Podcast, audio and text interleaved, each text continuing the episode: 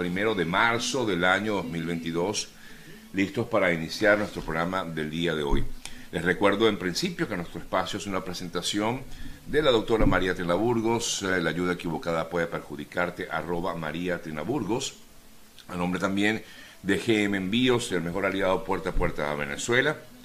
Y a nombre de eh, Oliver Suárez, eh, para estar asegurado por vida, arroba eo.ayuda. Y por supuesto, a nombre también de la Escuela Latinoamericana de Altos Estudios Empresariales, SLAE, arroba SLAE. Fórmate con SLAE en este 2022 y obtén una educación de clase mundial.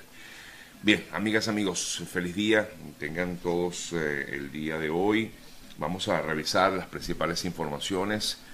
La mayoría de ellas, por supuesto, tienen que ver con esta situación que se sigue viviendo en Ucrania, en lo que ya sería el eh, sexto día de la invasión rusa a este país. Mientras tanto, eh, colocamos algo de música para acompañar este inicio del programa y suena al fondo ese tremendo tema del señor Juanes y Odio por Amor.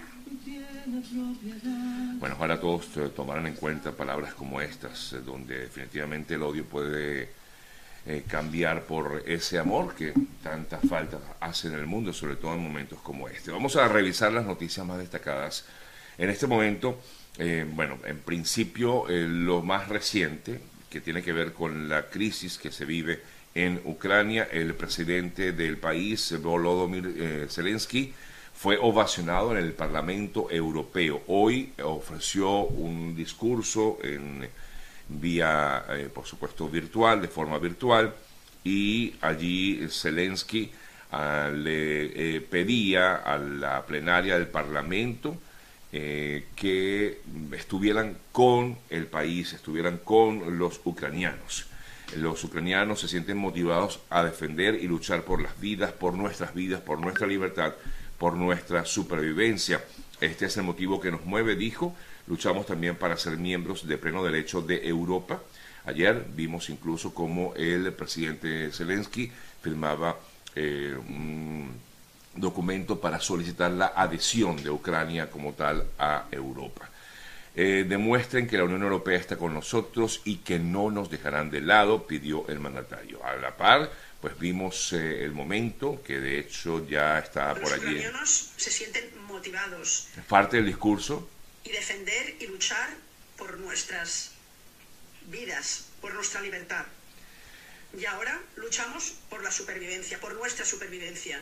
Y esto es el motivo que nos mueve. Pero luchamos, luchamos también para ser miembros de pleno derecho de Europa. Parte de lo que exigía pues el mandatario Zelensky y fue ovacionado em, durante un buen rato por quienes estaban allí en el Parlamento Europeo eh, ante lo que fue ese discurso. ¿Qué ha ocurrido en las últimas horas? Una de las noticias más destacadas tiene que ver con el bombardeo eh, que recibió la segunda ciudad de Ucrania, Kharkiv. Eh, el día, bueno, ya se habla, eh, sí, de hecho, fue bombardeada esta zona residencial en el centro de Kharkiv, que es la segunda ciudad mayor de Ucrania. El asesor del ministro del Interior, Gerashenko, aseguró que hay decenas de fallecidos y probablemente cientos de heridos en videos que han sido divulgados a través de las redes sociales y que por supuesto evidencian la manera en que ha actuado Rusia en contra de Ucrania. Esto, esta situación ya se ha calificado como para algunos como crímenes de guerra. Ante ello, en el día de ayer, el fiscal de la Corte Penal Internacional, Karim Khan, anunció que abrió una investigación a raíz de esta situación y dijo que ya se ha encargado o ha encargado a su equipo para explorar todas las oportunidades de preservación de pruebas. Es decir, está convencido de que existe una base razonable para creer que se han cometido crímenes de guerra y crímenes de lesa humanidad en Ucrania, sobre todo desde el año 2014. En relación con esto, a la expansión del conflicto en los últimos días, dijo que tiene la intención de que esta investigación abarque cualquier nuevo presunto delito que se cometa en eh, el, eh, en el país y que sea competencia de la oficina que él lleva adelante, la, la Fiscalía, pues la Corte Penal Internacional.